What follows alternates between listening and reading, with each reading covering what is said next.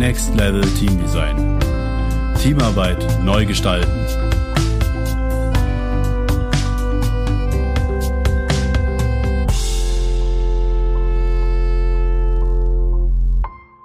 Hallo, schön, dass du dir Zeit nimmst. Mein Name ist Markus Berger und ich bin Teamentwickler. Heute spreche ich mit Philipp Scholz. Er ist unter anderem Mitbegründer des Musikmanagement-Labels Jugendstil aus Berlin. Und er ist im Musikbusiness extrem gut vernetzt. Mit ihm werde ich darüber sprechen, wie er Netzwerkarbeit begreift, was seine Erfolgsrezepte sind und warum Netzwerke für sein unternehmerisches Vorankommen extrem essentiell sind. Hallo, schön, dass du da bist, Philipp. Hey Markus.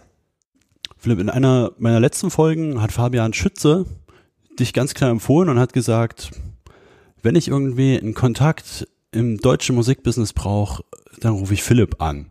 Und eigentlich ist sein Hauptberuf Netzwerker. Er sagte, dieser Mann ist so gut vernetzt, das findest du eigentlich nirgendwo anders. Zumindest bei uns in der Branche. Und er fragt sich, wie du das eigentlich schaffst, so gut vernetzt zu sein. Was ist dein Geheimnis? Boah, gute Frage. Ähm, genau, also wie mache ich Netzwerken? Wie bin ich zum Netzwerker geworden? Ähm, ich glaube, das hat so ein bisschen einen historischen Hintergrund. Ich habe tatsächlich irgendwie angefangen in der Grundschule schon so nicht nur mit meiner Klasse zu spielen, sondern einfach auch mit der Parallelklasse, mit Klassen über mir, Klassen unter mir, versucht immer die Leute irgendwie kennenzulernen. Und ähm, ja, keine Ahnung, mit denen einen Austausch zu kreieren und zu haben. Und ich glaube, das ist so, da, da hat es angefangen, würde ich mal sagen. Ja. Und dann später auch im Gymnasium war das dann auch so, ich glaube, also die Schule war jetzt nicht so super riesig, das, ähm, das waren so 300, 400 Leute, die vielleicht auf der Schule waren. Und ich hatte immer Kontakt zu den darüber liegenden Klassen, darunter liegenden Klassen. Ich habe ähm, teilweise irgendwie mir zum Ziel gesetzt, äh, in der Hufpause möglichst viele Menschen zu treffen, mit denen zu reden, irgendwie einen, einen Austausch zu generieren und dann später auch quasi zwischen den Schulen, die es in meiner Stadt gab, ähm, einen Austausch irgendwie ja hinzubekommen. Und ich glaube, das ist so irgendwie in meinem Naturell mit drinne, so Leute um mich drumherum zu haben. ja, das wäre die Frage gewesen. Ist dir das in die Wiege gelegt oder wie, wo kommt das her? Ich kann es dir nicht so richtig sagen. Mit Leuten im Austausch zu sein, war irgendwie schon immer sehr, sehr wichtig für mich. Jetzt haben wir schon mal so einen, einen kleinen Eindruck gekriegt, wie du überhaupt dahin gekommen bist.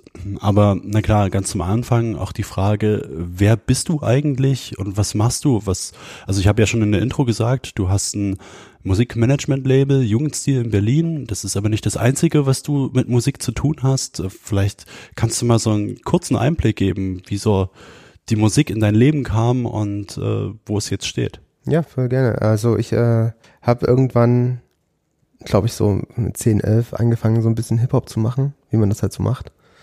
So, ähm, hab dann später irgendwie so mit 14 meine erste Band gegründet, hab selber irgendwie Musik gemacht. Ähm, zum Abi hin habe ich dann in mehreren Bands in Thüringen äh, gespielt, hauptsächlich als Gitarrist und wollte eigentlich, glaube ich, so schon auch Musiker werden und habe dann ähm, mich quasi auch drum gekümmert, nach dem Abi direkt irgendwie Praktika zu bekommen und habe dann in Erfurt im Atomino-Studio bei Friedhof Rödel mein erstes Praktikum gemacht. Ähm, da sind vor allen Dingen so Künstler wie äh, Northern Light, kennt man hier, Chapo Clark, ich glaube Max Prosa war auch mal da und ähm, ich glaube Clouseau war auch diverse Male da. Ja, ähm, ja. So eingestiegen und äh, im gleichen Jahr war ich dann auch quasi mit meiner Band Hannes Kinder und Band äh, für Thüringen beim Bundeswischen Song Contest. Und dann hat sich so ein bisschen gefühlt irgendwie das äh, in Richtung Produzententätigkeit erstmal entwickelt. Dann wollte ich irgendwie Produzent werden, habe dann aber auch relativ schnell gemerkt, dass es vielleicht auch nicht so mein hundertprozentiges Ding ist. Habe dann gemerkt, dass irgendwie so ähm, PR eher so mein Ding ist, also mit Leuten im Austausch sein, mit, mit vielen Leuten auch vor allen Dingen.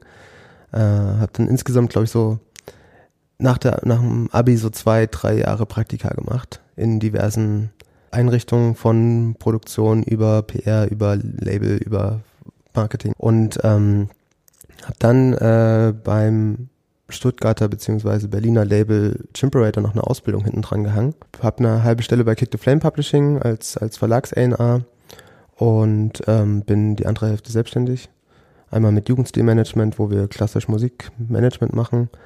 Und ähm, gibt es eine zweite Agentur, äh, die heißt Allet Creative, wo wir in den letzten Jahren hauptsächlich äh, Videoproduktionen gemacht haben. Und ähm, genau, die Allet hat eine Vorgängerfirma, die ich 2012 mit, äh, mit meinem Kumpel Martin gegründet hatte. Ähm, diese hieß Handgemacht, ohne Vokale. Und Handgemacht war damals eigentlich so ein Projekt, äh, wo wir so Akustik-Sessions mit Künstlern gedreht haben. Und es war erstmal am Anfang quasi für meine Bands. Und irgendwie hat sich entwickelt dahin, dass wir dann Dürer 2013, 2014 beim Bundesvision Song Contest sowohl managementtechnisch als auch videotechnisch irgendwie ein bisschen unterstützt haben. Ähm, die waren auch für Thüringen beim Bundesvision Song Contest. Und genau, und dann bin ich irgendwie nach Leipzig und nach Berlin. Und da hat sich das dann irgendwie so die nächsten Jahre, die nächsten fünf, sechs Jahre irgendwie krass entwickelt. Und ähm, ja, so zurückgeguckt war das eigentlich das beste Tool, was so mein Netzwerk in Deutschland äh, gestärkt hat. So, ich habe ähm, dann nicht mehr nur proaktiv selber Kontakte und, und ähm, ja, also Kontakte irgendwie versucht anzugehen, sondern die sind zu mir gekommen. Großteils, ich habe echt wirklich viele Anfragen bekommen, oder wir besser gesagt. Und haben dann quasi so diese ganze PR-Szene, all diese ganzen Bands irgendwie kennengelernt. Und äh, das in Kombination mit Facebook tatsächlich ähm, hat eigentlich, glaube ich, so mein Netzwerk die letzten Jahre äh, so krass werden lassen. Also haben wir da schon mal so einen zentralen Punkt, dass diese Agentur für hm, dich und euch damals so essentiell war als Ausgangspunkt für Netzwerken und dann klar Social Media ähm, ist ja nach wie vor so, dass das dazugehört. Vielleicht ändern sich die Plattformen hier und da ein Stück weit. Ähm, Gibt es denn noch so andere Punkte, wenn du jetzt so die letzten Jahre zurückblickend schaust, die für dich wirklich essentiell sind, wenn es um das Thema gutes Netzwerken geht?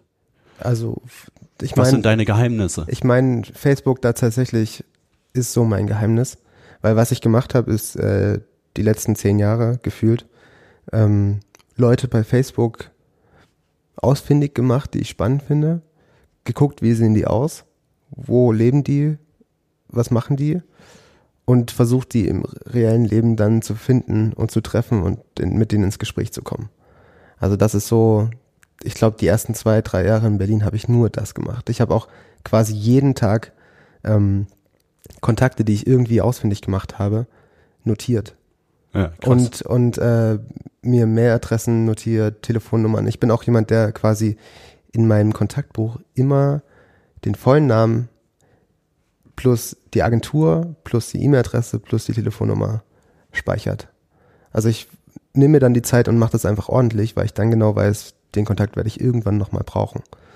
Und Jetzt kommst du ja dann irgendwann an den Punkt, äh, wo man sich austauscht, wo man sich kennenlernt. Wie geht's dann weiter? Ne? Also nur weil man sich kennengelernt hat, ist es ja aus meiner Perspektive erstmal noch kein guter Netzwerkpartner, keine gute Netzwerkpartnerin. Irgendwann muss man ja mal vielleicht auch ins gemeinsame Tun kommen, gemeinsame Projekte andenken. genau, Was ist denn genau an dieser Schwelle für dich wichtig? an der Schwelle ist für mich wichtig, dass ähm, der Drive von den jeweiligen Personen. Die müssen quasi mindestens einfach genauso so viel Energie und Bock drauf haben auf die Sache, um halt ein Projekt richtig ins Laufen zu bekommen. Aber das Ding ist, dass tatsächlich ich nicht irgendwie mit allen irgendwie so ein Projekt machen kann. Hm. Das wäre enorm krank. Ähm, aber ich, äh, ja, also die Leute, die bei uns quasi wirklich nah dran sind, mit denen wir Projekte realisieren, das ist dann natürlich ein sehr enger Austausch. Und alle anderen kennt man flüchtig.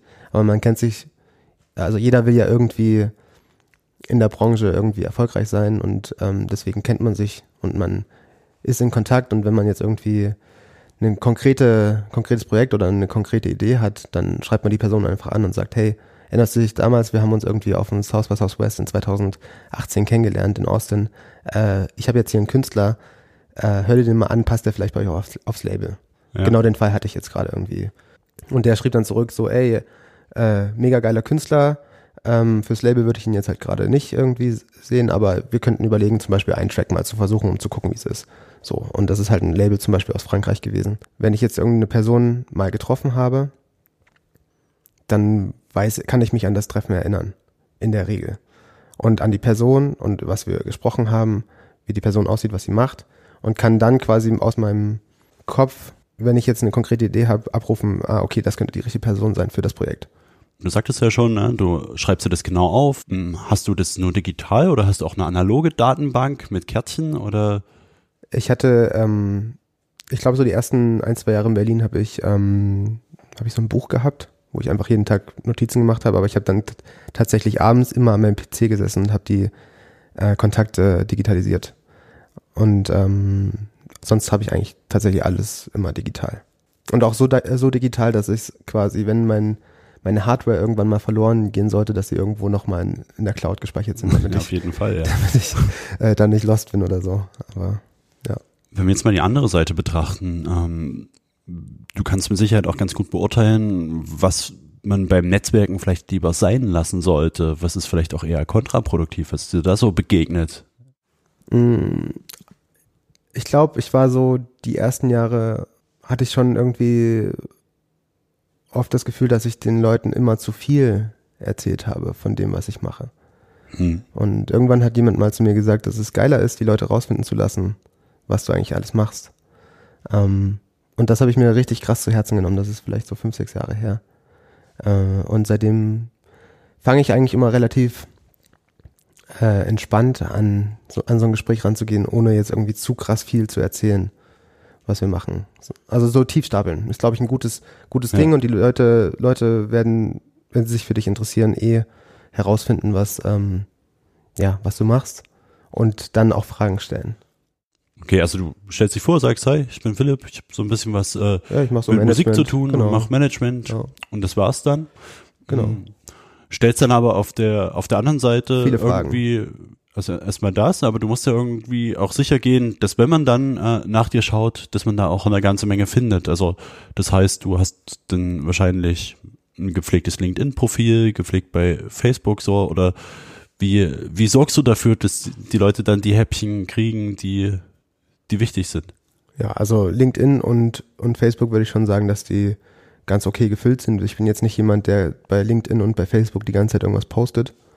So, ich das bin ich einfach auch nicht. So. Ähm, ich merke aber zum Beispiel, was für mich ein gutes Format ist, ist Instagram Stories.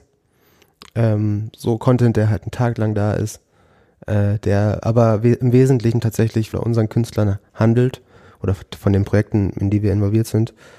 Und ich gucke mir aber tatsächlich immer auch an, wer diese Stories halt guckt. So. Mhm. Und merke dann, okay, krass, das sind jetzt irgendwie 50 Prozent aus dem Musikbusiness. Das sind 10, 15, 20, vielleicht 30 A-Prio-Targets im Sinne von, das sind die Musikbusiness-Typen, die oder Typinnen, ähm, die was zu sagen haben oder die gerade auch erfolgreich sind und ich merke dann, okay, die gucken bei mir halt auch die Stories so. Und das finde ich ganz cool so.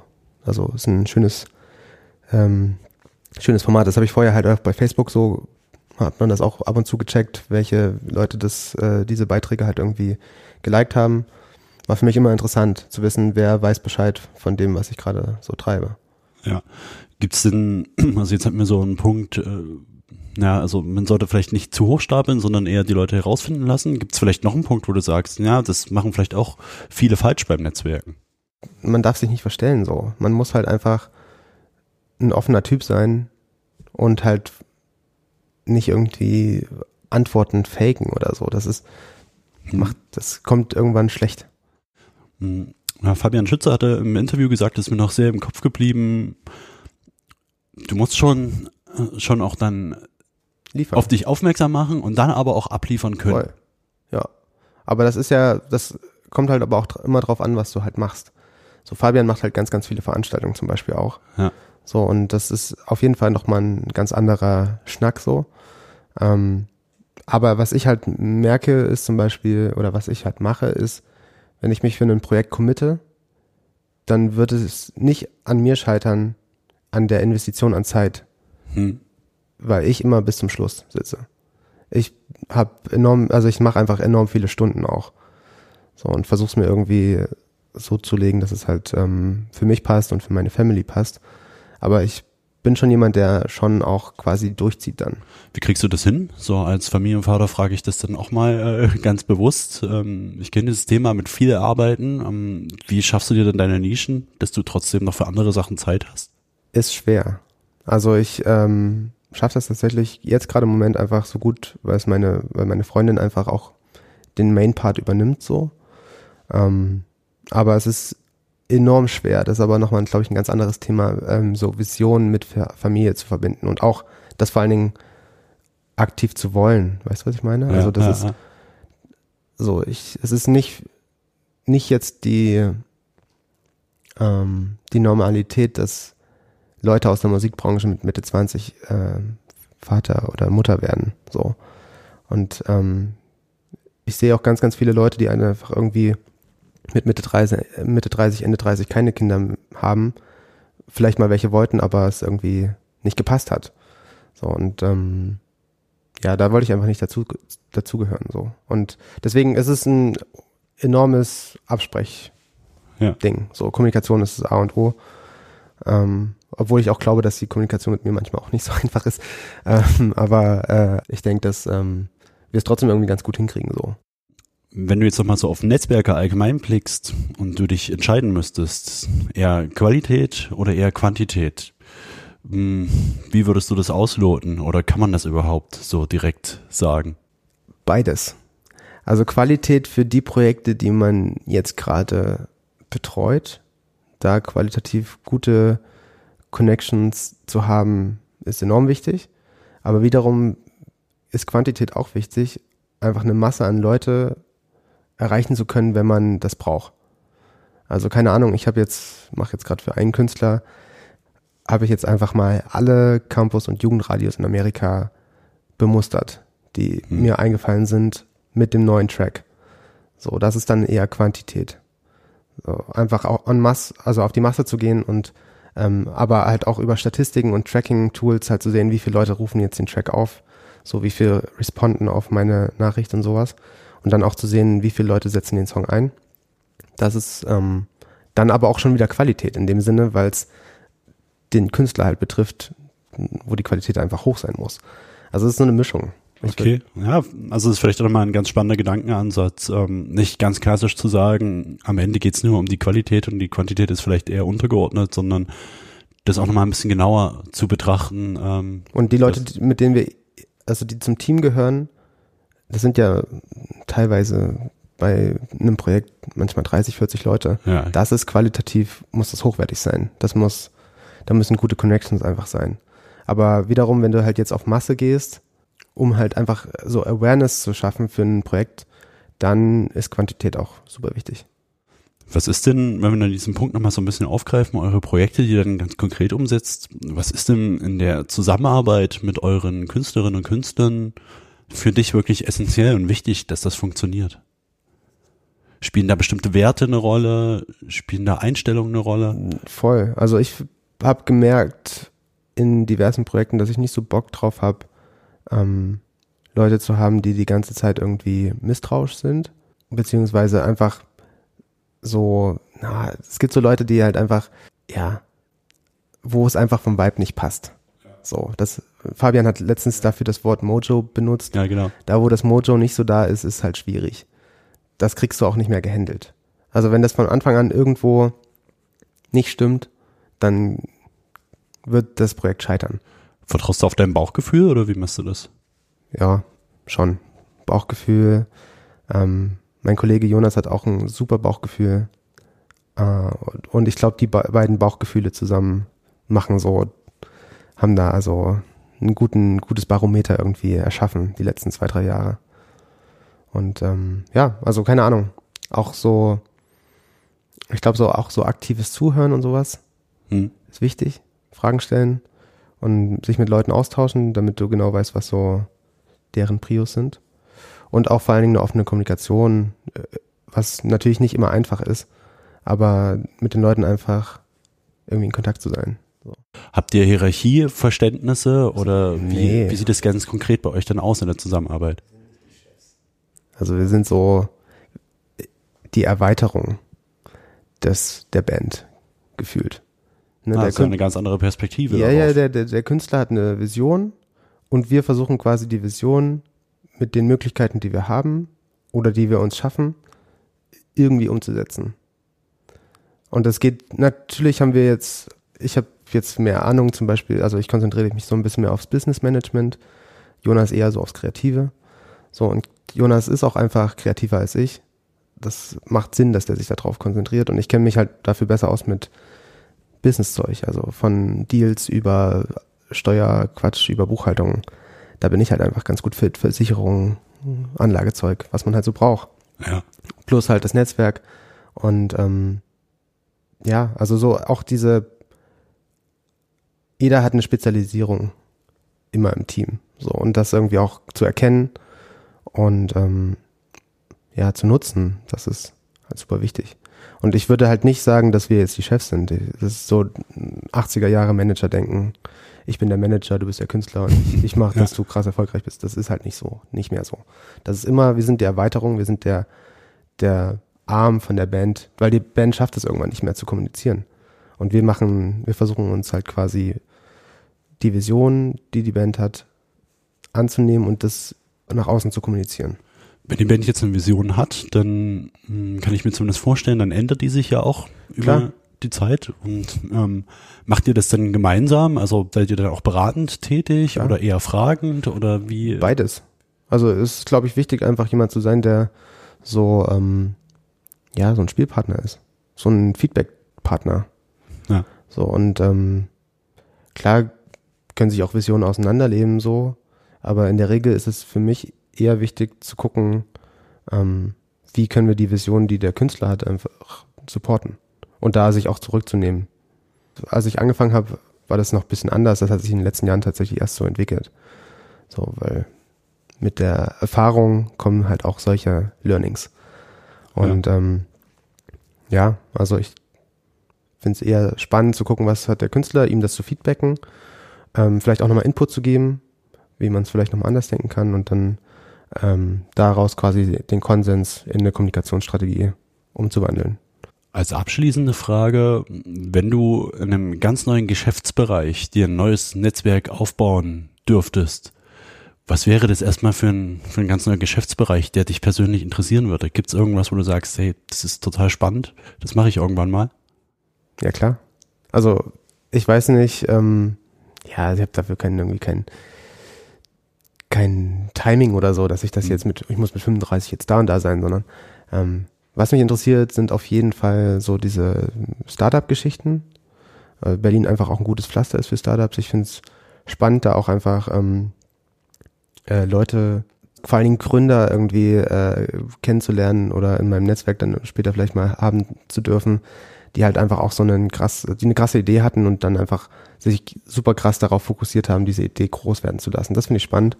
Und was finde ich noch spannend? Ich finde immer spannend, ähm, äh, ein Netzwerk zu haben an, keine Ahnung, Anwälten, Versicherungsmakler, Investitionsmakler, solche Sachen finde ich auch super spannend. Steuerberater. Es ist aber alles quasi auch immer in dem Hintergrundgedanken, dass es, dass ich es vielleicht irgendwann mal brauchen könnte für ein bestimmtes Projekt. So. Ja. Aber das sind so Bereiche, die mich interessieren. Ähm, ja, also ich merke halt auch, dass so dieses Technologie-Ding halt immer krasser wird. Ganz zum Schluss, hast du eine Empfehlung für mich? Ähm, wer würde aus deiner Perspektive gut in diesem Podcast passen, um entweder über Teamentwicklung, über besondere Teamarbeit oder eben besondere Art und Weise Netzwerke zu pflegen und zu betreiben? Wer hat da was zu sagen? Du hast ja schon am Anfang gemerkt, dass es mir sehr schwer fällt, ähm, da genau jemanden zu benennen. Es gibt super viele gute Netzwerker. Ich habe so zwei im Kopf. Ich weiß aber, ich kann es nicht so richtig gut äh, abschätzen. Aber der eine ist ähm, Carlo Schenk. Den finde ich krass. Der ist auch Manager. Ähm, der äh, macht das Management oder er und sein Team machen das Management für Anmai Kantereit, für ja. von wegen Lisbeth, für Faber und äh, diverse andere Künstler. Und der andere ist ähm, Ronny Bold, den finde ich auch heftig krass. Und der ist der Manager von UFO 361, Raf Kamora ähm, und diversen anderen Acts. Und die sind auf jeden Fall Leute, die, die ich auf jeden Fall auch sehr, sehr krass finde. So. Okay. Also, ich werde mein Bestes geben, da mal einen Kontakt aufzubauen. Voll. Also kann ich dich auch connecten. Ähm. Sehr gerne. Philipp, vielen Dank für deine Zeit, vielen Dank für die Einblicke. Ähm, ich nehme mir vor allem mit, was für mich nochmal ganz besonders und präsent war, war das Thema ähm, bewusst tief zu stapeln. Das ist mir schon mehrmals untergekommen. Es fällt mir selbst manchmal schwer, das umzusetzen. Ähm, das ist so das, was ich mir selbst an der Stelle ganz bewusst rauspicke. Danke dafür. Na dann. Herzlichen Dank. Ich danke dir. Tschüss. Ciao.